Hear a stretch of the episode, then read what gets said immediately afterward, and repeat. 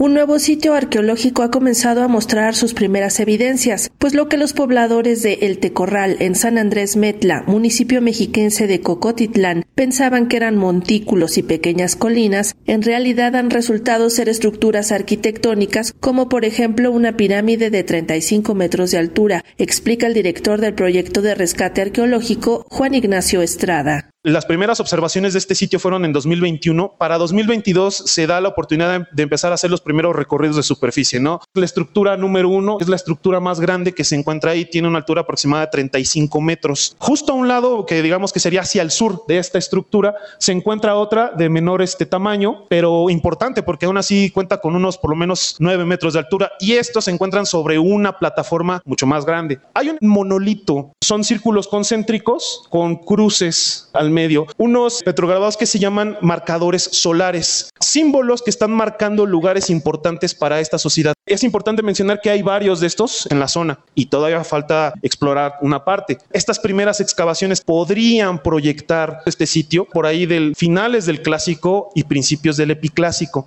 El sitio ha sido referido en otras ocasiones, pero no había sido excavado. En cambio, sí ha sufrido algunas intervenciones por parte de los lugareños. En 2023 se hace un reporte en la ventanilla única del Centro Inestado de México porque un particular hizo una afectación directa en el perímetro del sitio. Entonces, después de un peritaje, se determina que se tiene que realizar un rescate, un rescate de urgencia en, este sitio precisamente por la afectación del, del particular. La afectación estaba justo justo a un lado de la estructura número 2, en un perímetro de no más de 40 metros, si acaso, en donde se pudieron analizar dos pozos que se habían hecho por cisternas, además de que se logró hacer un pozo de sondeo más para correlacionar la estratigrafía que se tenía ahí. aquí me encuentro yo con este proceso de, cribado de la tierra que había sido por parte de la afectación del, del particular. Ahora, también algunas estructuras, no todas, pero algunas estructuras ya han sufrido modificaciones para otros años. En el primer perímetro, por ejemplo, aquí hay una estructura que está en el primer perímetro, pues está consolidada con cemento. Entonces la pregunta es, ¿quién en qué momento le, metió ahí cemento? Porque la, base de la estructura está, es una estructura prehispánica, pero ya con una modificación posterior. Entonces aquí la pregunta es, ¿quién lo modificó? ¿Por qué lo modificó? ¿Y en qué momento lo modificó? En el sitio se han encontrado diversos materiales cerámicos e incluso se han recuperado algunos fragmentos de estuco y tipos denominados coyotlatelco y xolal tardío. El material es revuelto, hay de muchas temporalidades, incluso hasta hay fragmentos de estuco todavía, hay alisadores, entre otras cosas, pero conforme vemos la estratigrafía y vamos descendiendo, sí hay presencia de material posclásico como es un chalco polícromo. Conforme avanza la excavación, podemos observar que hay un cambio en la cerámica, comienza a ser más del epiclásico.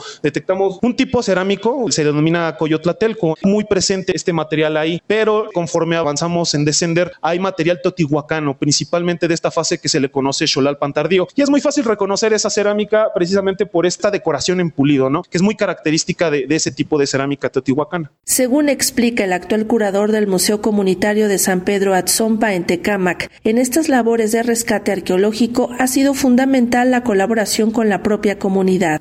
Uno de los aspectos más importantes de esta investigación de este sitio es el trabajo con la comunidad, porque sin la gente que vive ahí no sería posible que nosotros los especialistas tuviéramos la oportunidad de acercarnos a lugares tan maravillosos como este. El señor Carmelo Galicia Suárez es el titular de este predio que se conoce como el Tecorral. Él se ofreció amablemente para ayudar a las labores arqueológicas y pues con base en eso acercarnos a la comunidad y que pues ellos tuvieran la oportunidad de, de entender qué era lo que tenían ahí. La familia Reynoso Martínez, afortunado, desafortunadamente viven encima de uno de los basamentos, pero pues gracias a ellos eh, la conservación de este sitio ha sido crucial porque el señor y su familia han tenido este acercamiento con la arqueología y les ha gustado tanto que hasta ellos mismos me han dicho, oye, es que yo quiero conservar esto, yo ni siquiera sabía que lo que tenía aquí era una pirámide o no sabía que esto era de la época prehispánica. Y bueno, creo que es un ganar-ganar para todos. Las comunidades terminan salvando su patrimonio y nosotros, que nos encanta investigar y acercarnos a sitios tan maravillosos como estos, tenemos la oportunidad de estudiarlos. Para Radio Educación, Sandra Karina Hernández.